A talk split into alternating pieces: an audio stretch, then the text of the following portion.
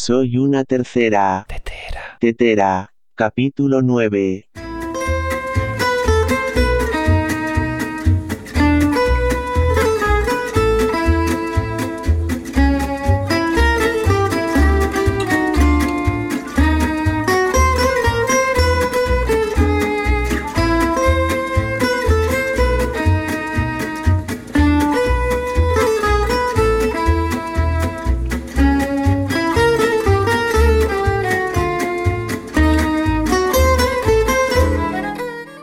Todos y bienvenidos a un capítulo más de este experimento llamado Soy una tetera. El podcast de tecnología con trucos, consejos, curiosidades y anécdotas sobre Internet en general y el desarrollo web en particular. Si tenéis cualquier tema que queréis que trate o cualquier duda que creáis que puedo solucionaros, ya sabéis que podéis escribirme en soyunatetera.com o en Twitter a soyunatetera. Hoy voy a hablar de Dropbox. Si utilizáis Dropbox, no estáis solos. A día de hoy tiene más de 500 millones de usuarios y más de 11 millones y medio de usuarios de pago. Y en cuanto al espacio total que utiliza, la verdad es que no hay forma de saberlo. Se sabe que en 2015 eh, ocupaba más de 500 petabytes, más de 500 millones de gigabytes. Pero a día de hoy no hay forma de saberlo, porque por increíble que parezca, en 2015 Dropbox hizo una migración de toda su infraestructura. Durante sus comienzos, Dropbox subcontrataba la infraestructura de Amazon. Sí, de ese Amazon, de la tienda más grande del mundo. De esa tienda tan grande que llegó un momento en que se dio cuenta de que tenía semejante cantidad de servidores que podía sacar dinero alquilándolos. Y a, bueno, y a día de hoy hay cientos de empresas que tienen, como tenía Dropbox, toda su infraestructura basada en los servidores de Amazon. Dropbox utilizaba principalmente un sistema de almacenamiento de Amazon que se llama S3, donde almacenaba todos los ficheros que subían sus usuarios a través de su aplicación o de su página web. El problema es que cuando tú subcontratas el servicio de otro, es que ese otro rara vez lo hace por amor al arte, normalmente lo hace por sacar un beneficio. Aunque llega un momento en el que si llegas a hacerte tan grande como se hizo Dropbox, ya te sale más rentable tener tu propia infraestructura y ahorrarte ese margen. Aunque eso tiene su complicación. En el caso de Dropbox ese proceso tardó más de dos años. El proceso comenzó en 2013 cuando entre James Gowling, ingeniero del MIT, y Akhil Gupta, un antiguo empleado de Google, desarrollaron un software de almacenamiento a medida que para sus necesidades era mucho más eficiente que el S3 de Amazon. Este software lo llamaron Magic Pocket, el bolsillo mágico. Al principio se limitaron a instalar este software en sus servidores de Amazon, con lo que ya redujeron considerablemente la factura. Pero no se quedaron ahí, sino que decidieron llevarse todos sus datos de Amazon. En una primera fase, en agosto de 2014, montaron en servidores locales un clon de Dropbox, almacenaron en él el 20% de los datos de los usuarios y se comprometieron a no pasarlo a producción hasta que no pasaran 180 días sin que encontraran un solo error. Hicieron como las películas americanas, pusieron una cuenta atrás gigantesca en la pared y cada vez que encontraban un fallo lo volvían a poner a cero, lo volvían a poner a 180 días. Y había veces en que se encontraba ese fallo cuando ya a ese reloj le quedaban solamente 60 días. Y así siguieron una y otra vez hasta que por fin consiguieron un sistema capaz de aguantar los 180 días sin un solo error. Y en eso tardaron 8 meses. Una vez que estuvieron satisfechos con el resultado, entre el 30 de abril y el 7 de octubre de 2015 empezó la migración de verdad, que fue cuando hicieron la transferencia de sus 500 petabytes de datos entre los servidores de Amazon y sus propios servidores. Servidores que iban montando sobre la marcha según les iba llegando la información. Cuando digo montar, digo montar físicamente, meter servidores dentro de un rack, meter ordenadores dentro de un armario de metal. Pero al ritmo de montar entre 40 y 50 racks al día, con 8 servidores cada uno, es decir, al montar alrededor de 400 máquinas al día entre el 30 de abril y el 7 de octubre de 2015. Pero al final lo consiguieron y se llevaron todos sus datos de Amazon. Y aunque no lo parezca, entonces fue cuando empezó la migración de verdad. Porque todos esos servidores que habían montado eran servidores comprados, servidores genéricos comprados a un tercero, pero decidieron que para ser realmente eficientes tenían que fabricar sus propios servidores. Aunque pueda parecer una locura, esto es lo que hacen los principales proveedores de servicios. Por ejemplo, Google es el mayor fabricante de servidores del mundo, y eso que no vende ordenadores. Pero bueno, lo mismo que Google, Amazon, Microsoft, todos tienen sus propios centros de datos, en los que la inmensa mayoría de los sistemas son diseñados por ellos mismos. En el caso de Dropbox, eh, contaban con Rami Al-Jamal, que tenía experiencia diseñando servidores a medida para Twitter, y que desarrolló para ellos una nueva línea de servidores que ellos llamaron Discotech, que en un espacio de 45 por 100 por 15 centímetros almacenaba un petabyte de datos. Pero había un problema, y es que Magic Pocket no funcionaba en ese hardware, así que tuvieron que reprogramarlo desde cero en Go, el lenguaje de programación de Google. Pero cuando ya lo tenían reprogramado entero, se dieron cuenta de que el resultado consumía demasiada memoria, así que volvieron a reprogramarlo otra vez desde cero, esta vez en Rust. Todo esto, que puede parecer una locura, en los centros de datos es la cosa más normal del mundo, porque los sistemas se van volviendo obsoletos y los sistemas nuevos cada vez son más eficientes. En el caso de Dropbox, con esta migración, se ahorraron entre 2015 y 2017 75 millones de dólares. Así que llegados a este punto y visto el tamaño de este gigante y el tamaño de las cifras que maneja, no creo que os dé pena si os doy unos cuantos truquitos para sacarle un poquito más de partido.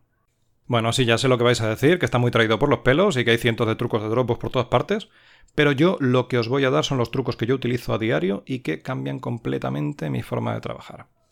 El primero es que no almacenéis fotos en Dropbox. Dropbox tiene una opción en la aplicación para móvil que permite hacer copia Dropbox automáticamente de todas las fotos que haces con la cámara. No utilicéis esta aplicación, por una cosa muy sencilla, y es que las fotos que vayáis subiendo con esta aplicación consumen espacio de vuestro almacenamiento en Dropbox.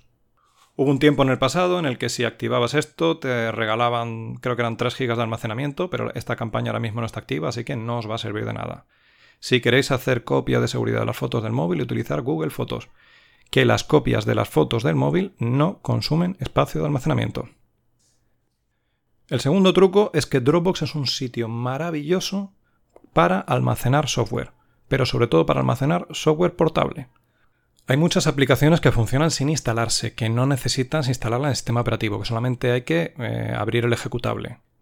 Si creáis una carpeta en vuestro Dropbox en la que metéis todo vuestro software portable, en cualquier ordenador con el que lo sincronicéis, automáticamente tiene acceso a esos programas. Y además, si sale una versión nueva de ese software y lo actualizas en un ordenador, se te va a actualizar en todos. Yo, por ejemplo, siempre llevo el PNG Optimizer, que es un optimizador de imágenes PNG. Llevo el MP3 Tag, que es una aplicación para editar las etiquetas ID3 de los ficheros MP3. Pero sobre todo llevo también una copia de SAMP. SAMP es un servidor de desarrollo. Es un servidor con un Apache, MySQL y un PHP que funciona desde mi Dropbox y que me da la ventaja de que puedo tener un entorno de desarrollo que se sincroniza automáticamente entre varios ordenadores. El tercero es que en Dropbox, además de meter programas, también puedes meter los ficheros de configuración de los programas. Yo, por ejemplo, una cosa que suelo llevar es el fichero de configuración de Filecila.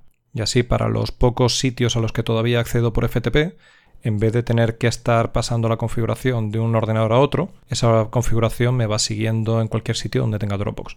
El cuarto es que además de sincronizar software o sincronizar vuestros documentos, también se pueden sincronizar carpetas del ordenador. Por ejemplo, Windows te da la opción de mover la ubicación de tus carpetas personales, es decir, dónde quieres que esté tu carpeta de documentos, dónde quieres que esté tu carpeta fotos. Yo en mi caso lo que tengo normalmente es la carpeta desktop, mi escritorio, lo tengo metido en The Dropbox Desktop. Mi escritorio de mi ordenador se sincroniza con Dropbox. Es decir, que si yo suelto ahora mismo un fichero de texto en mi escritorio de mi ordenador de sobremesa, en el momento que abro mi portátil y sincroniza, tengo acceso a ese fichero de texto. Pero claro, todo esto al final eh, consume espacio y el espacio que tienes de base, ahora mismo Dropbox da 2 GB, es limitadito. Así que vamos a los ineludibles trucos de cómo ampliar el espacio de Dropbox. Aparte de hacer las tareas de inicio como seguir a Dropbox en Twitter o intentar siempre crear una cuenta desde un enlace de referido, hay un truco un poquito más avanzado para ampliarle una cuenta de Dropbox el máximo de 16 GB que se puede del tirón. Si os abrís una cuenta nueva en Google AdWords, en el, servicio de publicidad de Google, automáticamente se os va a activar una promoción por la que por los primeros 25 euros invertidos, Google os va a dar otros 75 euros más. Es decir, que gastando 25 euros de vuestro bolsillo, vais a tener 100 euros de crédito para campañas de publicidad. Si creáis una campaña de publicidad en la que el objetivo de los banners sea vuestro enlace de referido de Dropbox, cada vez que alguien haga clic en un enlace de esa campaña se instale Dropbox, os van a dar a vosotros otros 500 megas. Esto puede parecer muy rebuscado, pero tiene una cosa y es que solamente hay que hacerlo una vez. Es decir, una vez que tengáis vuestra cuenta de Dropbox de 20 GB, tenéis vuestra cuenta de Dropbox de 20 GB para siempre. Si esto no fuera suficiente, hay otro truco más y es que el espacio de Dropbox, aunque no lo parezca, se puede compartir entre cuentas. En principio, si yo tengo una carpeta con un fichero de 50 megas y lo comparto con otra cuenta, ese fichero va a consumir 50 megas de mi espacio de Dropbox y otros 50 megas de la cuenta con la que yo lo comparto. Pero hay un truco y es que esa carpeta compartida de la otra cuenta, una vez que la has aceptado y una vez que la has descargado a tu Dropbox, te puedes meter en la página web, te puedes meter en dropbox.com y borrarla. Cuando borres la carpeta, Dropbox te va a dar un aviso que te va a decir algo así como, aunque borres esta carpeta, la carpeta va a seguir estando compartida contigo. ¿Eso qué quiere decir? Que yo puedo tener una cuenta en la que tenga un montón de ficheros permanentes que sé que no tengo que modificar a menudo, los puedo compartir con mi cuenta y una vez que tengo compartidas todas esas carpetas, las puedo borrar todas y sé que puedo volver a añadirlas a mi Dropbox cuando me haga falta en cualquier momento. ¿Os acordáis de que en el capítulo 6 os decía que Manolito tiene un montón de cuentas y que me paso cosas entre las cuentas de Manolito y las mías? Pues ya os podéis imaginar cómo utilizo Dropbox con Manolito. Y el último truco, y no menos importante, es que la aplicación móvil de Dropbox tiene un visor de ficheros que es maravilloso.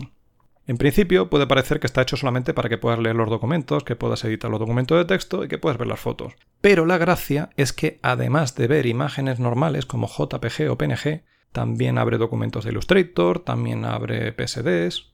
Es decir, que cuando estás con el móvil y no tienes cómo mandarle una vista previa de una imagen a alguien, hay una opción un poco rebuscada y es que te la puedes mandar a ti mismo por email, del email la subes directamente a Dropbox y con el visor de Dropbox puedes hacer una vista previa. A esa vista previa le puedes hacer una captura de pantalla y mandar esa imagen. Puede parecer muy rebuscado, pero os puedo asegurar que a mí me ha salvado la vida más de una vez. Y hasta aquí llegamos con el capítulo de hoy. Si tenéis algún otro truco de Dropbox que queréis compartir conmigo, estaré encantado de leerlo en el formulario de contacto de soyunatetera.com. Y si creéis que el esfuerzo lo vale, ya sabéis que me ayudan muchísimo vuestras valoraciones de 5 estrellas en iTunes y vuestros me gusta en iBox. Nos vemos la semana que viene en Soy una Tetera.